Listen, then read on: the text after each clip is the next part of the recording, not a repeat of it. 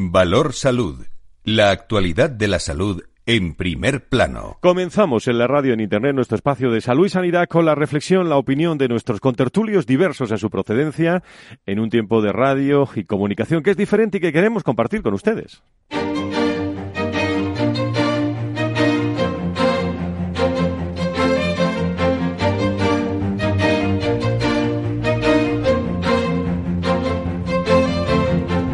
Valor Salud es un espacio de actualidad de la salud con todos sus protagonistas, personas y empresas.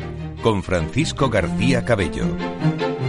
Queridos amigos, queridas amigas, muy buenos días. ¿Cómo están? Bienvenidos a eh, este espacio que todos los viernes se ocupa y se preocupa por la salud, por la sanidad en nuestro país, como decimos siempre, contado de otra forma con nuestros contertulios que ya llenan este estudio central de Capital Radio aquí en la, en la capital de España, Madrid, con el agradecimiento siempre de ser cada viernes más las personas que escuchan los mensajes que aquí trasladamos, que son los mensajes de la salud, de la sanidad que afectan a profesionales, a la industria, a los pacientes eh, en general. Eh, eh, dos aspectos, está todo preparado para el próximo miércoles en el Banco Sabadell, el 16 de octubre.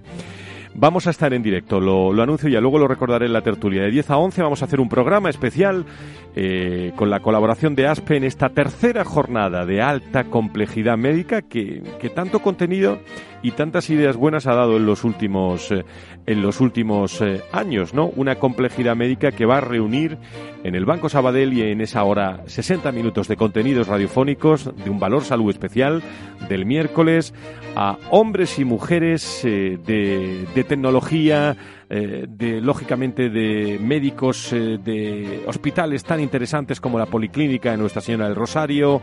Van a venir también eh, profesionales de distintos lugares de, España, de distintas regiones, con presencia también de la presidenta de, de ASPE, Cristina Contel, que estará con nosotros el, el, próximo miércoles. Vamos a repasar todos estos eh, aspectos en, eh, en, profundidad. Ese era un tema que me gustaría contarles, la jornada de alta complejidad. El otro, la que he calificado como el, eh, bueno, el evento de, de, esta semana en el que tuvimos la oportunidad de saludar a muchos hombres y mujeres del entorno de salud. Hablo que el grupo COFARES ha presentado, presentaba esta semana la nueva escuela de formación, Educo Plus Health Academic, un espacio de formación, innovación y co-creación que tiene el objetivo, nos quedó muy claro, de ofrecer formación de calidad para la capacitación de todos los profesionales sanitarios, no solo de los farmacéuticos, ante las nuevas demandas ¿eh? del sector salud que aquí en esta tertulia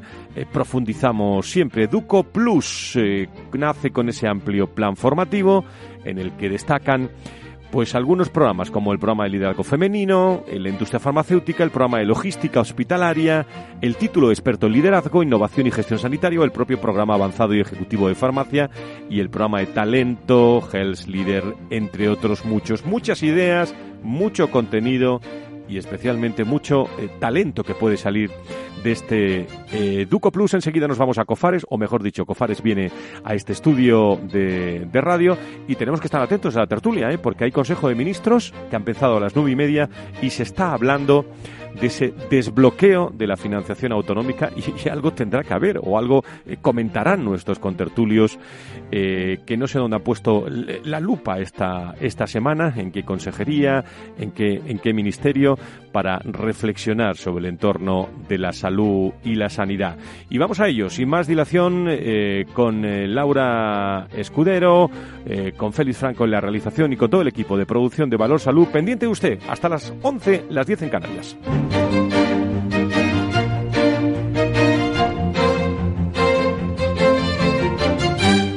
Valor Salud. La actualidad de la salud en primer plano. Me alegro mucho de saludar a doña Lucía Palomo, eh, vicesecretaria, eh, vice, subdirectora, siempre te, te, te, vamos, te asciendo en un momento, eh, subdirectora de, de, ASPE. Doña Lucía, ¿cómo está? Muy buenos, buenos días. días. Bueno, todo preparado para esa jornada sobre alta complejidad médica, ¿no? Ya estamos con los últimos detalles, pero vamos, todo listo allí para recibir a todos los invitados. Luego vamos a entrar en detalles sobre los contenidos. Eh, saludo también eh, a Fernando Mugarza, director de desarrollo del IRIS. Doctor Mugarza, muy buenos días, bienvenido. Muy buenos días, eh, Fran, compañeros. Un placer. Bueno, pues eh, gracias también eh, a José Ignacio Nieto, a Nacho Nieto, experto en políticas sanitarias y es consejero de salud de La Rioja. Querido Nacho, ¿cómo estás? Muy buenos días. Bienvenido.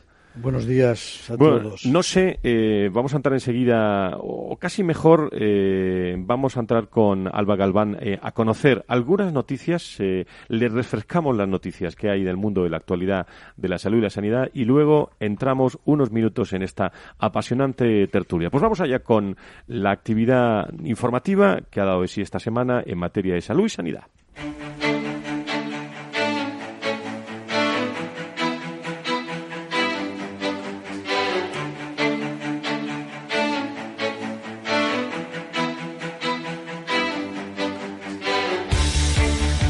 Pues querida Alba Galván, muy buenos días, ¿cómo estás? Bienvenida. Hola, buenos días, Fran. El Consejo Interterritorial del Sistema Nacional de Salud del próximo lunes 14 de octubre finalmente va a abordar un total de, de 25 puntos. Así es, respecto a la comisión delegada se han caído tres temas para la cita. La ratificación de los tres vocales de las comunidades autónomas en la Comisión Interministerial de Precios, la designación de cinco vocales de las comunidades autónomas en el Observatorio de Salud de las Mujeres y la designación de miembros en el Consejo Rector de la EMS.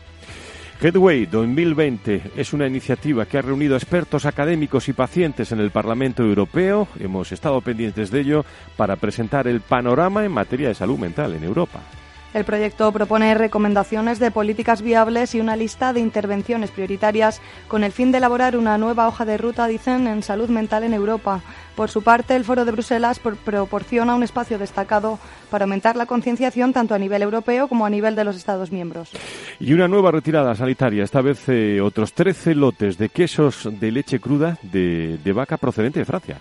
Sí, la Agencia Española de Seguridad Alimentaria y Nutrición ha detectado en los productos Listeria y E. coli. Además, el Ministerio de Sanidad recomienda a las personas que tengan en sus, en sus domicilios productos afectados por dicha alerta que se abstengan de consumirlos y los devuelvan al punto de compra. E investigadores del CENICE identifican una posible terapia para la enfermedad del Alzheimer.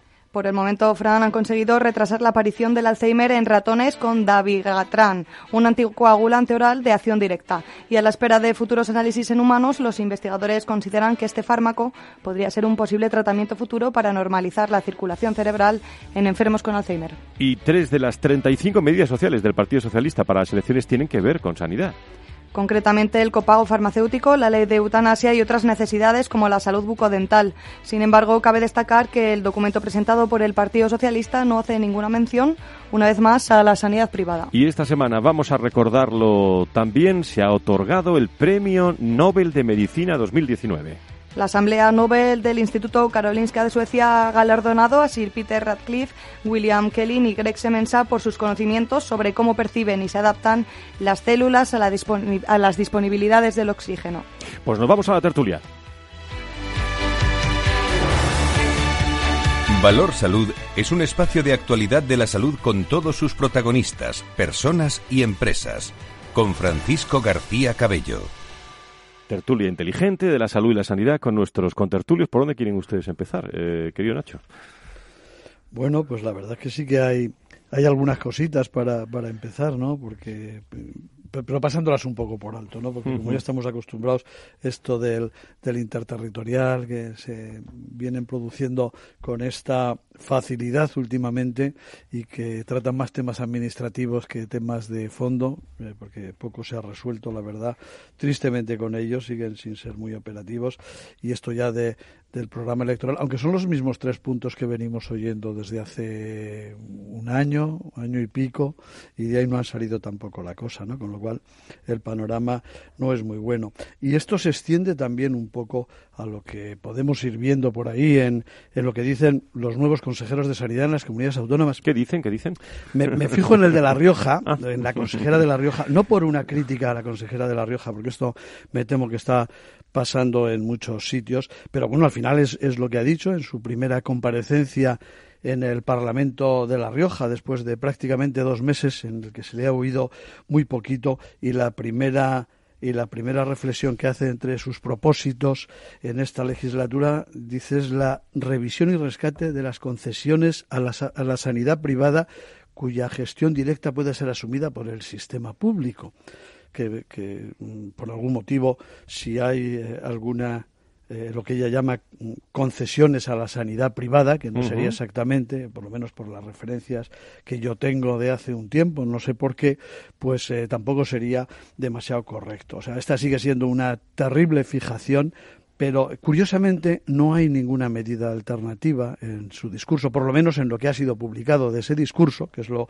que yo conozco, pero sí también me ha llamado muchísimo la atención una cuestión, y lo que voy a decir a lo mejor no es eh, políticamente muy correcto, pero bueno, tampoco tengo que ser yo ahora políticamente muy correcto, pero Usted me llama, aquí y dice lo que quiere. Adelante. me llama, por eso, por eso, me llama la atención que cuando habla de la atención primaria como uno de los problemas que va a abordar, que va a, a plantearlo en base a las reivindicaciones que los profesionales han realizado en sus múltiples movilizaciones. Eh, la verdad es que para hacer eso podrían hacerlo las propias asociaciones de profesionales o los sindicatos y no haría falta tener un consejero que tenga que dirigir y gobernar una consejería y establecer la política de esa consejería y que sería bastante con eh, dejarles a las entidades asociativas que lo llevasen a cabo. Pero fuera de eso, o sea, no hay ninguna medida, no se aborda, no se eh, anuncia ningún proyecto, ningún programa que piense, o por lo menos no lo dice, o no lo dice aquí, ni en los ciudadanos, ni en los pacientes, ni en el propio sistema sanitario. ¿Eso nos pilla de, nos pilla de sorpresa, Fernando, o no? Bueno, pues yo creo que no, porque... Esa sorpresa no, pero es para echarse las manos en la cabeza y ponerse a buen recaudo. ¿eh? Así es, y lo que dice lo que dice Nacho pues tiene toda la razón, ¿no? Dices, lo hemos puesto encima de la mesa tantas veces, ¿no? Y especialmente en esta situación que estamos viviendo de, de cierta parálisis, ¿no? Y que la vivimos con ese punto de incertidumbre, que también es lo más importante de todo, ¿no? Porque al final, pues todo este decalaje que llevamos ya desde, ya he perdido hasta la memoria, ¿no? De a ver eh, si definitivamente se conforma un gobierno ¿no? en nuestro país, que ya pues por lo menos pues eh, el Congreso también, el Senado, pues pueda tomar las decisiones pertinentes y que realmente el país se ponga otra vez en marcha, eh, quiero decir, evitando esta situación un poco de provisionalidad, ¿no? Y vamos a estar viendo este lenguaje electoral que eh, ahora se va a recrudecer, ¿no? De hecho ya estamos prácticamente, pues cada, cada partido lanzando sus mensajes, ¿no? Y, Nacho lo decía, pues en ese sentido muy bien, ¿no? Vimos hace poco también la presentación de las medidas sociales por parte del Partido Socialista, ¿no? Y en la parte de sanidad, pues, eh, pues, pues corresponden cuatro medidas, ¿no? Y una de ellas precisamente está con el tema, con el tema de, de, de, reforzar ese sistema sanitario público, que además todos queremos que sea un sistema sanitario, pues, eh, pues lo más eficiente, eficaz y efectivo para, para los pacientes y para los ciudadanos, porque en definitiva lo que se necesita es una simbiosis, ¿no? Y una sinergia entre las dos áreas de provisión y de aseguramiento, eh, privada y pública, entre otras cosas, porque nuestro sistema sanitario, pues eh, tiene público, me refiero, tiene en este momento pues situaciones complicadas desde el punto de vista de la equidad, de la cohesión, desde el punto de vista del acceso, con todo el tema de las listas de espera. Quiero decir que eh, es un, un dato importante y cuidado con el tema de la financiación. Y ahora estamos hablando y viendo el tema de la financiación de las comunidades autónomas, ¿no? Está el Consejo de Ministros hablando de eso ahora. ¿eh? Precisamente. Unos diciendo que es eh, cuestión electoralista y todas esas cosas, que, casualidad. Y efectivamente, entre comillas, pues, eh, pues es una casualidad, ¿no? Que, una casualidad muy casual, ¿no? Que ahora se ponga en marcha todo el tema de, de pues, aportar recursos económicos a las a las eh, consejerías y a los gobiernos autonómicos. En definitiva, yo creo que, estamos eh, de nuevo pues en ese momento que además nos lleva hacia una espiral que no se sabe bien cuál va a ser el fin, porque todas las encuestas están diciendo que prácticamente los resultados pues van a estar desde el punto de vista de un lado y de otro eh, agrupando partidos pues prácticamente en la misma situación. Con lo cual la pregunta es, es vamos a repetir las elecciones, va a haber una abstención por lo visto importante, los resultados van a ser más o menos parejos, me refiero unificando partidos. Dice, ¿y, ¿y después qué? ¿Y después qué, Nacho? Las otras, otras Yo, Lucía, ¿algo que decir a esto? Vez al colegio. pues eh, sí, bueno, yo simplemente apoyar un poco la, las ideas que han lanzado Ignacio y Fernando. Mm, nosotros desde ASPE llevamos mucho tiempo y lo repetiremos las veces que haga falta, recordando a los responsables sanitarios que son responsables sanitarios de, de toda la sanidad, de la pública y la privada, y que tienen que garantizar la mejor atención sanitaria posible a sus ciudadanos, independientemente de con qué herramientas lo hagan, y garantizar que esos ciudadanos tienen una, una accesibilidad decente, tienen unos servicios de calidad aunque eso signifique utilizar recursos privados. Es que no, no veo por qué hay ese complejo y ese miedo si el ciudadano va a estar igual de bien atendido es, eh, al final volvemos a lo de siempre, que también lo hemos tratado en esta mesa, en, Nacho Lucía, el tema de la politización, ¿no? De la politización en la sanidad. como No dejamos de tratarlo. No dejamos de tratarlo, es verdad. Pues utilizado este entorno pues desde el punto de vista de, bueno, pues desde el punto de vista electoral, eso está clarísimo, ¿no? Cuando las consejerías, eh, en general, yo no sé, Nacho, tú tienes mucha más experiencia, pero probablemente el presupuesto esté en torno al 30, 30 y algo por ciento del presupuesto total de la, de la quiero decir, de, la comunidad, la comunidad dedicado a sanidad, pues lógicamente no pues, menos. Eh, no menos. Por cierto, que estaba echando yo de menos a José Luis Vaquero, el director del, eh, del Foro de Pacientes, pero me dicen que está muy, muy me, me, pone un WhatsApp, ¿eh? porque esto de sentarse aquí a las 10 te empiezan a llegar WhatsApp, eh, eso sí, eso es buena señal, ¿eh? porque nos están siguiendo la segunda jornada de, de los pacientes de la Sociedad Española de Medicina Interna y a lo largo del programa, si fuera posible, pues entrará con nosotros. Pero eh, está siendo muy muy interesante, me dice esa segunda jornada de los pacientes de la Sociedad Española de Medicina Interna. Por cierto, hablando de pacientes, el 15 hay una cita obligada, ¿no? Instituto Propatien eh, nace en, eh, en, Madrid, la Real Academia Nacional de Medicina, nada más y nada menos, don Fernando. Así es. la verdad es que la semana que viene la tenemos la tenemos cumplida de, de, actos y de eventos alrededor precisamente del paciente, que tú lo tocabas también, Nacho, de las tecnologías de la información y la comunicación. Pero concretamente, el día 15, efectivamente, en la Real Academia de Medicina a partir de las once y media, un acto que no va a durar más de hora y media o dos horas máximo, se va a presentar el, Instituto Propatiens. Que cuéntanos, cuéntanos qué es. Que en definitiva, sí, así rápidamente, porque el próximo viernes tendremos oportunidad de entrar en profundidad. Pero es una asociación, una asociación constituida además sin ánimo de lucro y con la intención de que pasado el tiempo correspondiente, pues se pueda solicitar también la declaración de utilidad pública. ¿no? ¿Y qué es lo que hace el Instituto Propatiens? Pues eh, fundamentalmente colaborar con las asociaciones de pacientes, no representa ninguna asociación de pacientes, sino simplemente es colaborar con aquello que dice el último estudio publicado sobre eh, las asociaciones en nuestro país, ¿no? que es que lo que más precisan en este momento es de una forma además muy destacada, es el tema de la profesionalización, desde el punto de vista de mejorar las, las, capacidades y habilidades desde el punto de vista de gestión. Por otro lado, la comunicación, la transpiración hacia la sociedad, entre otras cosas porque es importante eh, pues eso, transmitir su propio posicionamiento y también para captar socios para reforzar ese movimiento asociativo, porque en definitiva el paciente en nuestro país pues eh, a lo mejor no es tan proclive a ese asociarse, ¿no? Para reforzar precisamente su capacidad de influencia. Y en ese sentido, pues el Instituto Propatiens nace con esa voluntad, ya digo, de ayuda fundamentalmente en el tema de la profesionalización, en el tema de la formación y también un área muy importante que es el de la comunicación a través de medios de comunicación que va a tener propios. Mm, y el incremento de tratar aspectos como el incremento de la esperanza de vida, ¿no? La, cronicidad, las nuevas patologías emergentes. Tenía un gran, un, gran trabajo ahí. ¿eh? Así es. Bueno, y el, el tema de las tecnologías de la información y la comunicación vinculadas precisamente a esa gestión dentro del movimiento asociativo, ¿no? Tan importante es, y también los reconocimientos, reconocer los casos de éxito, reconocer las buenas prácticas, en fin, que vamos a, vamos a estar animados durante, durante este año. Vamos a recordar la convocatoria. ¿15? ¿A qué hora? El día 15 a las once y media en la Real Academia Nacional de Medicina, eh, pues una horita y media, pues entre las once y media y la una y media aproximadamente, pues ahí es, ahí es la cita. Javier Muñoz es gerente de Educa Plus eh, en Cofares y me alegra mucho saludarle hoy y el otro día dándole la enhorabuena por esta iniciativa que que de forma tan exitosa, eh, también desde el punto de vista del continente, además del contenido, se plasmó en eh, la madrileña Torre de Cristal el, el, pasado miércoles. Querido Javier, ¿cómo estás? Muy buenos días. Hola, muy buenos días, Fran. Bueno, pues, eh, ¿qué es Educa Plus? Es Educo. Educo Plus, es Educo perdón. Plus. Educo Plus, perdona. Es Educo Plus Health Academy y bueno, es una iniciativa que el grupo que el grupo Cofares ha puesto ha puesto en marcha eh, teniendo en cuenta muchas de las cosas que se dicen aquí en esta mesa y, y que se y que se palpan en, en el sector, ¿no? En la, digitaliza la digitalización de, del sector está está claro que ha llegado. Eh, estamos estamos trabajando en un entorno en un entorno cambiante eh, con incertidumbre y esa digitalización lo que hace es paliar estos estos temas. Entonces, eh, pues COFAR es sensible sensible a esto, pone en marcha una, una iniciativa que lo que intenta es, pues bueno, pues eh, salvar ese gap que existe entre, entre lo que es eh, muchas veces desde el entorno universitario el salto al, al sector y la especialización de, de los profesionales que, hay también en el sector. Y, y, bueno, pues hemos puesto en marcha esta iniciativa que desde el día 9 está en marcha a través de un entorno un entorno digital en el que proponemos formación especializada, eh, con acuerdos muy importantes tanto con universidades públicas, privadas y escuelas de negocio. Y luego también dotamos a los profesionales del sector de un amplio abanico de formación continuada, formación que les ayuda en su día a día al reciclaje y a la, y a la puesta en marcha de iniciativas dentro de sus, negocios.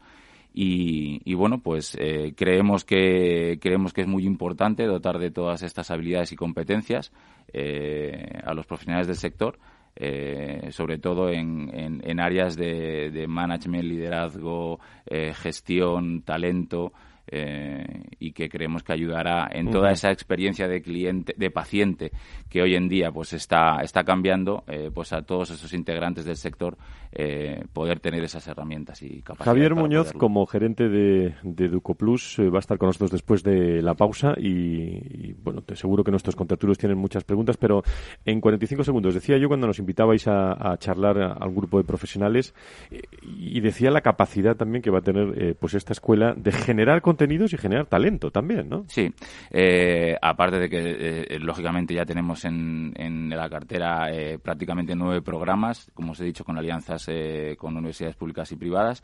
estamos también en marcha con la Universidad Complutense en un programa de, talento en el cual lo que queremos hacer es trabajar con los, con los futuros profesionales del sector en sus capacidades, en sus habilidades, a través de prácticas eh, dentro de COFARES y a partir de ahí poderlos, poderlos, lanzar, eh, poderlos lanzar al mercado con, con una mayor fiabilidad y, capacidades para poder afrontar lo que se les espera. Fue un acto muy divertido, Javier que esto no siempre es fácil decirlo en, las la verdad la verdad es que estamos siendo un poquito transgresores también en, nuestro aterrizaje en, Cofares y quisimos y quisimos darle ese, ese toque de, humor que también hace falta en estos tiempos también convulsos y, difíciles.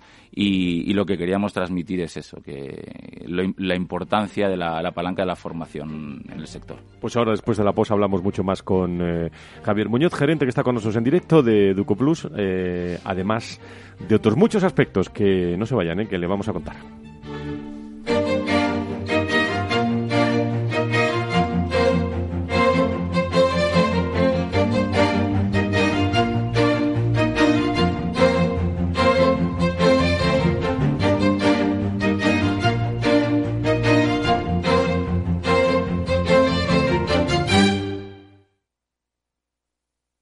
Riesgo 6 de 6. Este número es indicativo del riesgo del producto, siendo 1 indicativo del menor riesgo y 6 del mayor riesgo. ¿Te interesa la bolsa? Invierte en acciones y ETFs por solo 0,10% y sin costes de custodia. Vente al broker mejor valorado por sus clientes según Investment Trends y al mejor broker para operar según Rankia.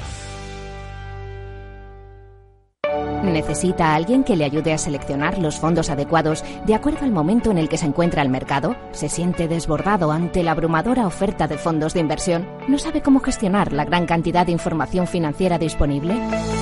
Los analistas de Arquia Profim Banca Privada le ayudarán a ordenar la información para escoger los mejores fondos en cada momento. Nuestra prioridad son sus intereses, porque nuestro mejor activo es la confianza de nuestros clientes. Arquia Profim Banca Privada. A continuación, podrán disfrutar de la obra clásica compuesta por Beethoven en Do menor durante su madurez. El arte es solo para unos pocos. ¿O no? Con la inversión ocurre lo mismo. Renta 4 Banco te ofrece más de 500 cursos de inversión gratuitos para todo tipo de inversores. Entra en r4.com e inscríbete. Renta 4 Banco, tu banco especialista en inversión.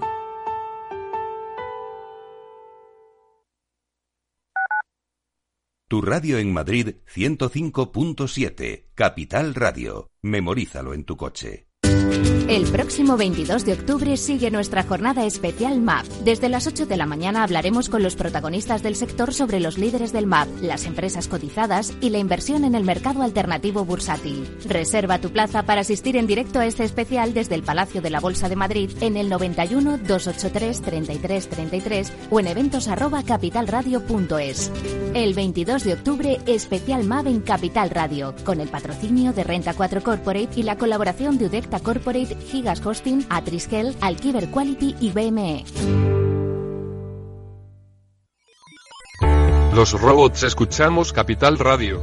Es la radio más innovadora. Oímos a Saragot, con Luis Vicente Muñoz. Ahí le has dado.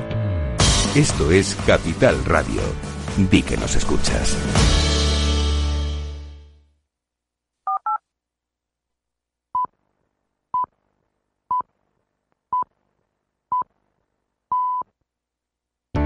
Para personas inquietas, Capital Radio.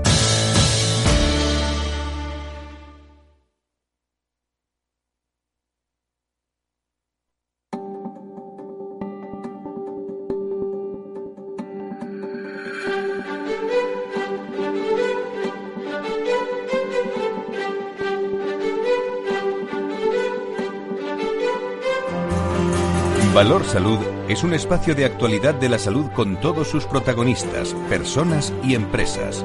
Con Francisco García Cabello. Estamos en directo en la radio, en la tertulia de la salud y la sanidad, aquí en Capital Radio. Todos los viernes eh, dedicamos eh, alrededor de 55 minutos para reflexionar sobre los aspectos fundamentales, con el agradecimiento eh, a todas las personas que nos ayudan también a tener referencia o puntos de referencia en nuestro entorno de la salud en España. Decía yo que tenemos con nosotros a Javier Muñoz, que es gerente de, de Educo Plus, de Cofares. Eh, a mí me gustó mucho la presentación. Lógicamente también había un componente de recursos humanos interesante, en, eh, de formación, de liderazgo, de dirección de personas, de, de talento, eh, aspectos que nos ocupan hace muchísimos años. yo ya tuve la oportunidad de preguntar allí y quiero que ahora nuestros contertulios pues, pues charlen con Javier. No sé si en este caso Lucía Palomo, José Ignacio Nieto, Fernando Mugarza tiene alguna pregunta que, hacer a nuestro invitado. Sí, yo tengo una. Lucía. Eh, ¿Cuál es el perfil de los alumnos? ¿Médicos, farmacéuticos? ¿Es más transversal? Explícanos un poquito a quién están dirigidos esos programas. Es, es, es, transversal, es para todos los actores del sector y enfocado, como os he dicho, al, a, estas áreas, a lo que es eh, bueno, pues management, liderazgo, eh, gestión, dirección y sobre todo lo que es la atracción de talento. Eh, y es un, público bastante, eh, bastante amplio, transversal. Y ya digo, es tanto para el profesional que ya está en activo o durante bastante tiempo con experiencia, como el que acaba de aterrizar, y sobre todo para los que van a, para los que van a dar el salto al sector. Todos esos perfiles son los que estamos dirigiendo la, formación a través de, cursos expertos, programas eh, formativos, eh, másters, eh, programas, como digo, expertos y formación continuada. Esas son las, las bases de, la, de lo que ofrecemos dentro de EducoPlus. Fernando. Sí, yo tenía un par de cuestiones. Una relacionada con el tema de, de si pretendéis también que los cursos estén acreditados, si tenéis algún tipo de relación o colaboración con alguna, con alguna universidad, en este caso, me imagino, ¿no? Y por otro lado, también una curiosidad, porque es verdad que el farmacéutico, pues cada vez eh, eh, es reconocido como un agente de, salud de primerísimo nivel, ¿no? Y además eh, colaborando directamente, pues, pues en actividades que además el, propio sistema demanda, ¿no? Ya no solamente es la dispensación especializada de medicamentos, en los temas de farmacovigilancia, de adherencia al tratamiento, lo estábamos comentando hace un momento y tal, ¿no? Sino otros aspectos que puede cumplir, pues, pues, pues precisamente para descargar un poco de toda esta presión asistencial que se está generando. La pregunta sería, la primera es evidente, si, si estáis buscando esa acreditación. Y la segunda estaría dentro del contexto de, de si el paciente ¿no? es parte también o va a formar parte de estos, de estos cursos que estáis desarrollando y también qué áreas de capacitación en, estas en estos nuevos entornos de desarrollo del farmacéutico vais a, vais a promover ¿no? desde, desde la institución. Vale. Eh, sí, los títulos, los títulos lógicamente al ir, al ir en co-creación con universidades tienen sus acreditaciones ah, y lógicamente al finalizar los programas ellos van a poder disponer de, de ellas. Y, en cuanto a lo que me, decías, nosotros los programas y, atacando un poco lo que estaba haciendo la oficina de farmacia, vamos a atacar eh, tanto a la parte directiva como a la parte ejecutiva de la oficina de farmacia en, todas esas habilidades y competencias que son necesarias para afrontar la nueva experiencia del cliente. Eh, como os estaba comentando, eh, actualmente ya la persona, y haciendo referencia a la farmacia que, que se acerca a la oficina, ya no exclusivamente va cuando va enfermo, ya no exclusivamente va a presentar una receta y coger un medicamento, eh, ya va a por, a por otro tipo de servicios que, que ofrece la oficina de farmacia, pero es cierto que nosotros esos itinerarios formativos los estamos dando para capacitar tanto al gerente de la oficina de farmacia, el titular, como al resto de sus equipos para detectar qué nuevos servicios dentro de la oficina de farmacia pueden ser susceptibles de mejora para su negocio, tratando categorías como pueda ser nutrición, como pueda ser dermo, como pueda ser la que sea, eh, hacerles ver que eso es posible dentro de su oficina de farmacia y si ya se han dado cuenta de que eso lo pueden explotar, eh, tener también esas herramientas para poder implementarlas de forma eficiente y que al final su cuenta de resultados también, también, también mejore. ¿Y cómo lo han recibido las administraciones públicas? Me refiero, porque seguro que habéis tenido contacto con ellas y tal. No sé si le ha dado tiempo todavía. No, a ver, sí, sí, es sí es cierto. O sea, nosotros estamos trabajando en interno desde, como os digo, eh, un año. Hemos salido el día 9 y los primeros inputs sí han sido, han sido muy, muy positivos por la necesidad que existe en el sector de ese tipo de, de formación y sobre todo por aunar ya no exclusivamente COFARES como empresa distribuidora para el sector farma, eh, sino porque vamos a dirigirnos al amplio espectro del sector sanitario. Y como digo, la experiencia del cliente pasa por, la experiencia del paciente pasa por muchos estadios y por muchos actores y nosotros queremos incidir en cada uno de ellos para que aporten su granito de arena, de arena en que esa experiencia de, paciente sea lo mejor posible. Nacho. Sí, yo también con, lo que hablábamos y casi lo ha, contestado ya Javier, pero también eh, entiendo que es un poco preparar a todos los profesionales, a las personas que trabajan en la farmacia, para que sean capaces de mm, tener y de crear un entorno nuevo donde los pacientes, donde las personas encuentren unos servicios que necesitan y eh, de una manera más fácil y desde luego, de, como no puede ser de otra manera, estamos hablando de sanidad, de salud, de una calidad eh, adecuada por prestada por profesionales eh, preparados, ¿no? Por supuesto, como estábamos hablando antes, entendemos y ya y repito, o sea, no es exclusivamente para la para la oficina de farmacia, son para todos los actores del sector, de la industria y del sector salud, pero hablando de la oficina de farmacia, lógicamente entendemos y sabemos que es o debe ser el primer centro asistencial, por ahí tenemos que pasar o pasamos prácticamente todos para no hacer un colapso en el, en el sistema y lógicamente el dotarle de todas esas herramientas y capacidades para poder explotar eh, mucho más eh, todo lo que son los servicios que pueden ofrecer dentro de la oficina de farmacia es primordial. Y como saben todos nuestros oyentes, eh, a lo largo de toda la semana hablamos con muchas, eh, tanto los lunes en recursos humanos como los viernes en salud, hablamos con muchas personas del, entorno de la empresa. ¿eh? Y, y, lo hablaba yo el otro día con algunos de vosotros, ¿no? Y mi última cuestión para, para Javier es la necesidad de, de empresas con tanta historia, con tanto contenido, con tanto talento y capital humano de, de de que afloren, eh, pues eh, iba a decir instituciones dentro de la propia institución que pueden llegar a mucho dentro de, unos años y, sobre todo instrumentos también de, responsabilidad social corporativa, de comunicación a los profesionales, en este caso, eh, como muy bien has dejado claro, a todo el entorno de la, de la salud, ¿no? Sí, sí, no, no, está claro. De, hecho, de hecho pudiste comprobar que, que, que, todo lo que estamos ofreciendo desde gestión, o sea, logística hospitalaria, gestión hospitalaria, eh, todo el área de todo el área de, de health leaders de talento, eh, bueno, pues eh, creo que, que, hemos que hemos intentado y ya te digo que estamos en nuestros inicios, o sea, llevamos en el en el mercado desde el día 9, hemos trabajado para salir con una oferta formativa bastante bastante amplia con acuerdos muy muy potentes.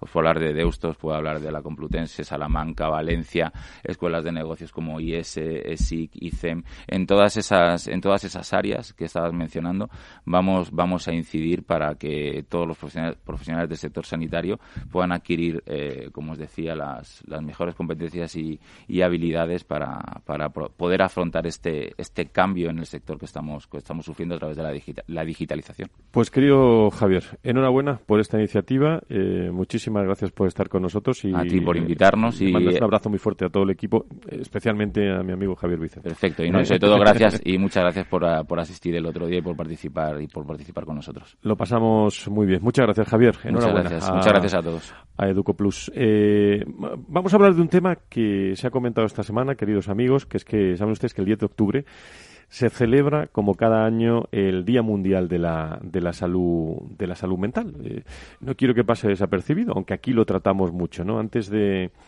eh, de que termine eh, el día de hoy, seguro que hay alguna mala noticia en, en cualquier lugar de España, de, de Europa, respecto al, a suicidios, por ejemplo. Una, cifras que no vamos a, a, poner encima de la mesa. En la radio las cifras quedan muy, muy ligeras.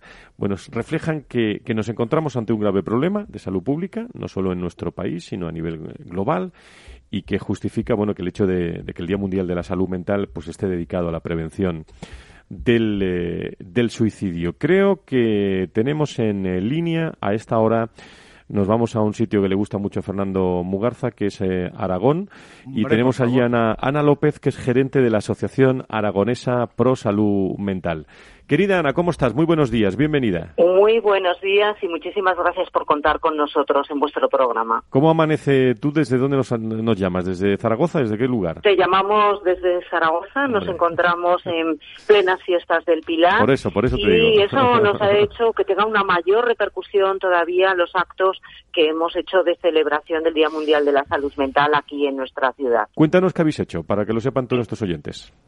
Pues mira, ayer eh, concretamente aglutinamos a todas las asociaciones de familiares y personas afectadas por un problema de salud mental en la sala de la corona del Gobierno de Aragón con 400 personas, tanto familiares como afectados, y sociedad eh, civil y pública del Gobierno de Aragón, del Ayuntamiento de Zaragoza. Contamos con el alcalde, con el presidente de las Cortes de Aragón, para reivindicar un plan de atención integral a la prevención del suicidio. Como bien decías y apuntabas, una de las primeras causas de muerte no natural que son una lacra en la sociedad y que ha sido un problema acallado, acallado por los medios, acallado por eh, la clase política e incluso por los profesionales y que hoy se está tomando conciencia de la magnitud que tiene y que tenemos que ponernos manos a la obra todos para cesar con esta lacra. Dime algo de prevención para, para sentar las bases de, de nuestra tertulia, querida Ana. Mira, eh, primero para hablar de prevención tenemos que conocer las causas. Las causas son el sufrimiento humano. Alguien que tiene una conducta suicida no quiere morir, lo que no quiere es sufrir. Las causas del sufrimiento, enfermedades mentales, la desesperanza, la pobreza, la soledad, el miedo a la muerte, los, las grandes crisis humanitarias que nos acaecen y que obligan a crisis migratorias que son eh, especialmente vulnerables ante eh, temas eh, como el suicidio. Ante todo ello es donde tenemos que atacar. Y algo que está al alcance de todos nosotros, escuchar. Escuchar a la persona que sufre, porque uno de los grandes mitos que hay que erradicar es que quien lo dice no lo hace. Y no, Ah, existen síntomas de alarma y tenemos que estar atentos a las personas que nos rodean para poder buscar soluciones y apoyo y paliar los eh, problemas que los generan. Ana, y, y- en esos, eh, en esa historia eh, que tiene la, la enfermedad están los estigmas eh, sociales y sobre todo eh, también los mitos que hablabas tú y realidades, ¿no? En torno al, al suicidio. ¿Avanzamos en esto o, o estamos estancados? Hemos estado estancados, pero fíjate, este año eh, el movimiento asociativo de familiares y personas afectadas y, desde luego, nuestra asociación ASAPME eh, liderándolo, hemos defendido que se hable de ello y se está consiguiendo. Este año vosotros mismos lo tenéis eh, como un elemento importante en vuestro programa. Los medios de comunicación han respondido extraordinariamente bien, recogiendo a nivel nacional y nuestras reivindicaciones como asociaciones de familiares y creo que todos de la mano podemos conseguir que se pongan en marcha planes transversales que afecten, afecten tanto a los sistemas sanitarios, sociales, fuerzas del orden, que muchas veces son los primeros que tienen la alerta de una ideación suicida, para que contribuyamos a visibilizar y a solucionar. Muy bien, pues eh, nos hemos ido, como digo, a Zaragoza un- con Ana López, eh, gerente de la Asociación Aragonesa por Salud Mental. Nos podemos a- ir a cualquier otro lugar de España, pero queríamos reflejar eh, pues ese día 10 de octubre, que se ha celebrado ese Día Mundial de la Salud. No sé si nuestros contertulios tienen alguna pregunta para nuestra invitada desde Madrid a, a Zaragoza, Fernando. ¿eh? Sí, bueno, eh, Que se va para Zaragoza dentro de Sí, unas horas, por nada, cierto. dentro de unas horas para participar mañana en la ofrenda de flores, ¿no? Así es que buenos pilares, ¿eh? Y, y- y también enhorabuena. Muchísimas gracias. Además, veremos. a SAPME estaremos representando al colectivo en esa ofrenda, Sí. eh, dando visibilidad a que las personas con un problema de salud mental son Sí. exactamente igual que todas las demás. Maravilloso, magnífico. Pues a ver, a ver si tengo oportunidad de. Preguntas, de venga, para nuestra invitada. Bueno, eh, ah, yo he estado, estaba viendo algunos datos ¿no? de la Organización Mundial de la Salud, ¿no? Y en- relacionado con el tema de salud mental, ha habido tres aspectos que me han, me han llamado la atención, ¿no? Uno, el número de fallecimientos al año, que lo, lo Mm. cifra aproximadamente en 800.000 personas, ¿no? Por causas de, de salud mental, ¿no? A ello hay que añadir además el tema de los suicidios. Un tema muy importante que el suicidio, por lo visto, es la segunda causa de defunción entre jóvenes entre 15 y 29 años y luego que cada 40 segundos se suicida una persona en el mundo. ¿no? La pregunta está relacionada eh, concretamente con los jóvenes, ¿no? y porque además la OMS insiste mucho en los programas de formación ¿no? de prevención del suicidio, por ejemplo, entre, entre el personal educativo, ¿no? profesores, etcétera, etcétera. Probablemente ahí se puede hacer una tarea muy importante y también en los empleadores con el tema del trabajo. Frank, que tanto conoces el tema de recursos humanos. ¿no? Sin duda alguna. La pregunta es, ¿qué se puede hacer? ¿Qué se está haciendo? y, cómo podemos atajar este, este problema que surge también en la juventud. Adelante, Ana. Eh, eh, te respondo la segunda. Se está haciendo muy poco. Eh, la primera, ¿qué se puede hacer? Tener conciencia de que existe el problema. Mientras no pensamos en él, no buscamos soluciones ni ponemos manos a la obra. Por eso es importante mm, hablar del suicidio, de las cifras y del problema que ocasiona, cuantitativa y cualitativamente. Segundo, escuchar. Nunca desestimar que los síntomas de alerta pueden ser eh, eh, un, invento o que el que eh, lo dice no lo hace. Todo eso hay que desterrarlo, porque si escuchamos las señales de alerta, podemos ayudar.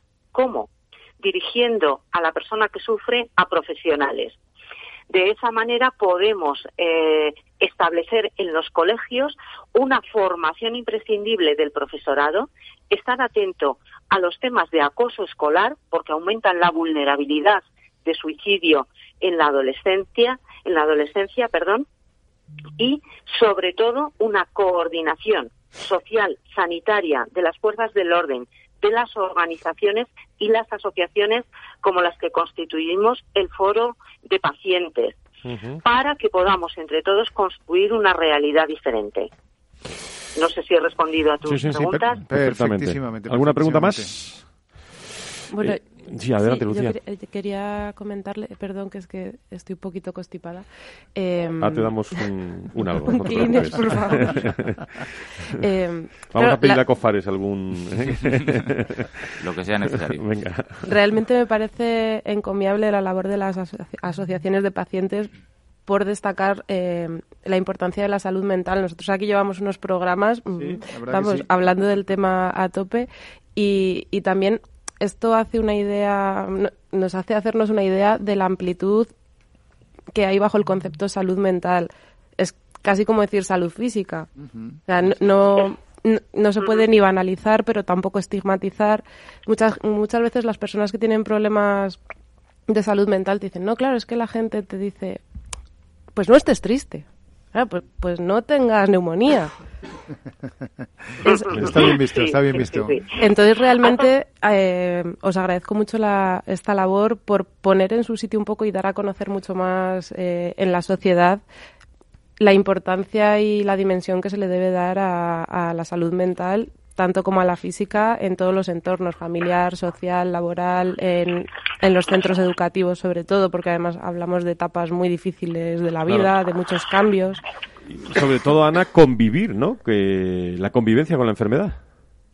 Claro, mira, eh, yo os voy a destacar un titular de nuestra presidenta eh, de la Asociación Aragonesa Pro Salud Mental, que es una mujer luchadora y, y una gran persona, que eh, convive con una esquizofrenia y recientemente decía, la esquizofrenia es el diagnóstico que tengo, pero no es lo que soy.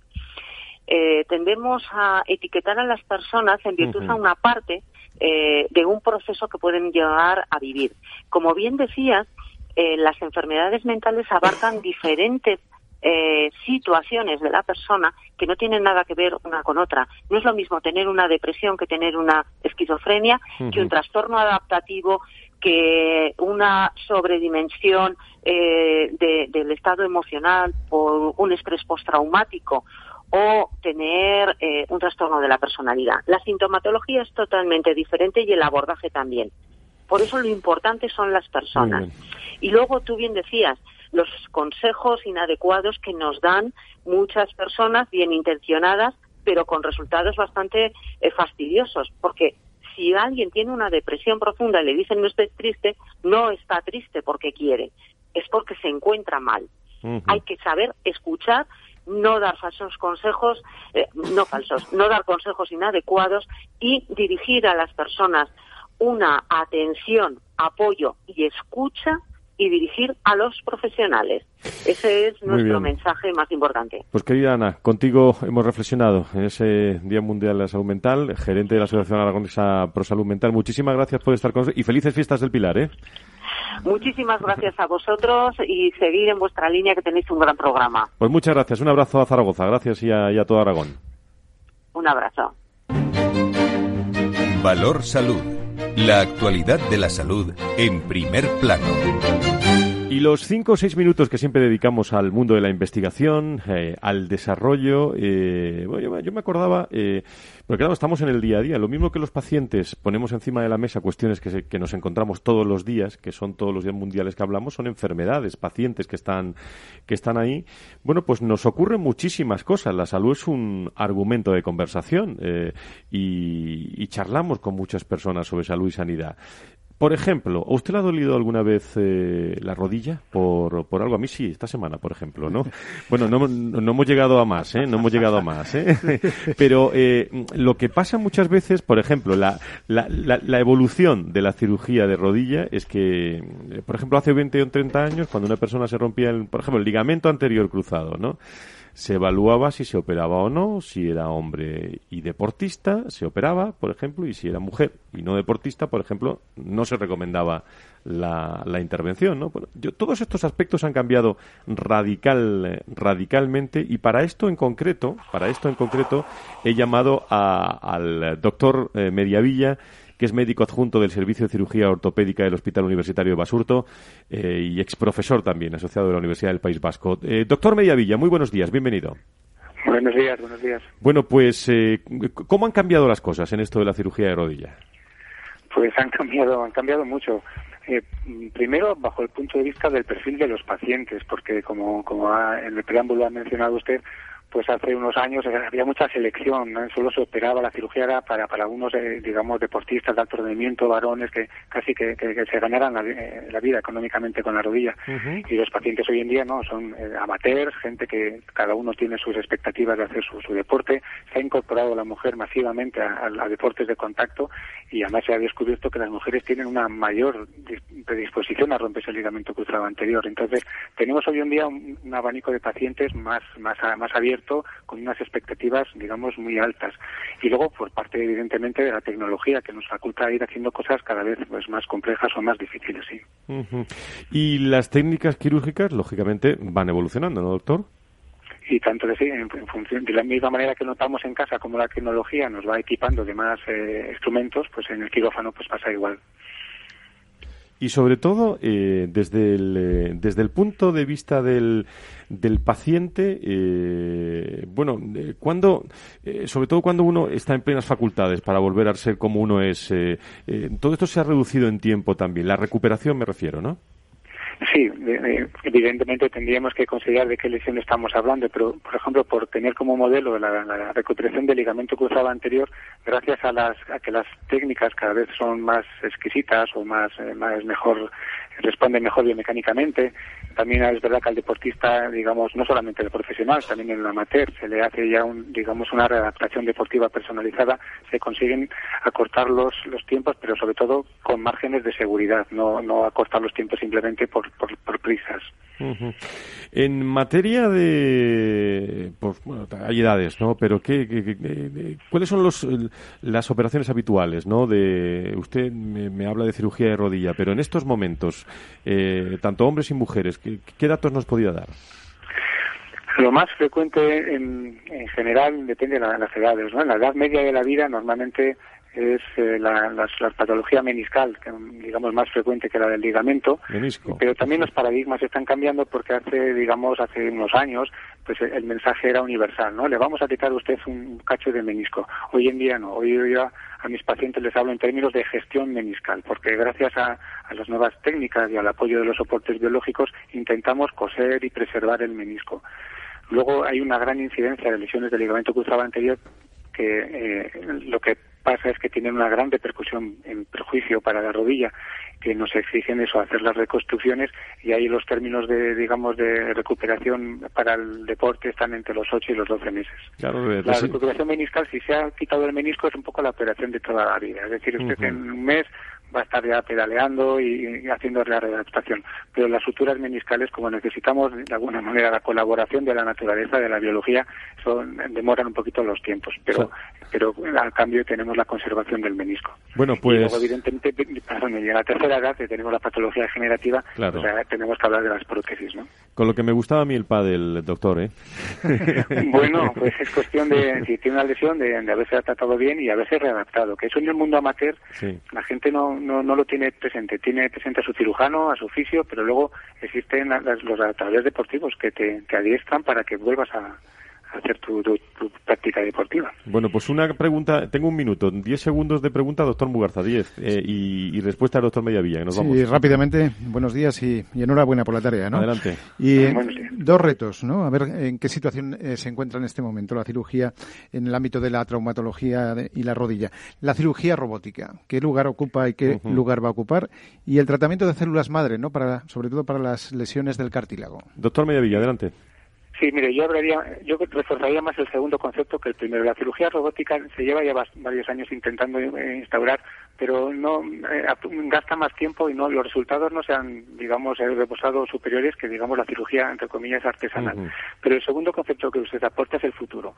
Eh, estamos ahí, en las puertas del futuro. Quizás dentro de, no, no muy lejos, ¿eh? en 30 años nos llamen, entre comillas, primitivos, pero desde luego ya estamos consiguiendo, a través de, de- de- de células madres traídas de la grasa, eh, Ujú. hacer sobrevivir tejidos cartilaginosos que hace unos años no, no, no, no estaban destinados simplemente a la artroplastia. Ahí los resultados de los de los trabajos científicos en este momento son, son bastante esperanzadores. Pues cómo evoluciona la medicina, en este caso en nuestro tiempo de investigación, esa cirugía de, de rodilla. Doctor Mediavilla, muchísimas gracias por estar con nosotros. Muy buenos días, bienvenido. A ustedes por su interés. Gracias. Buenos días. Gracias, adiós. Buenos días. cansado de andar y de andar y camina girando siempre en un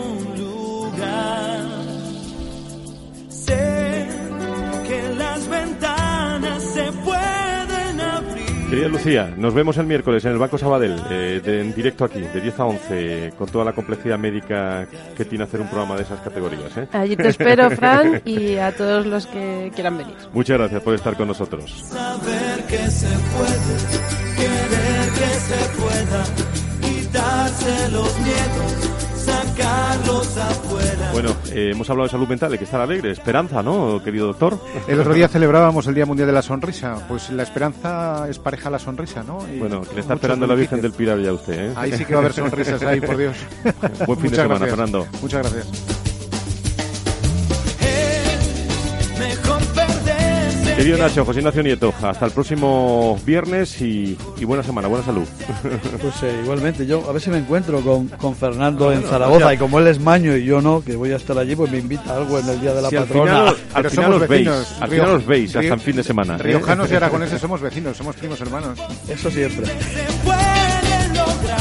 Y a todos ustedes, queridos amigos, muchísimas gracias por estar con nosotros en este entorno de salud y sanidad con todos ustedes. El viernes más a las 10, las 9 en Canarias. Adiós. Valor Salud. La actualidad de la salud en primer plano todas las semanas con sus personas y empresas. En Capital Radio, con Francisco García Cabello.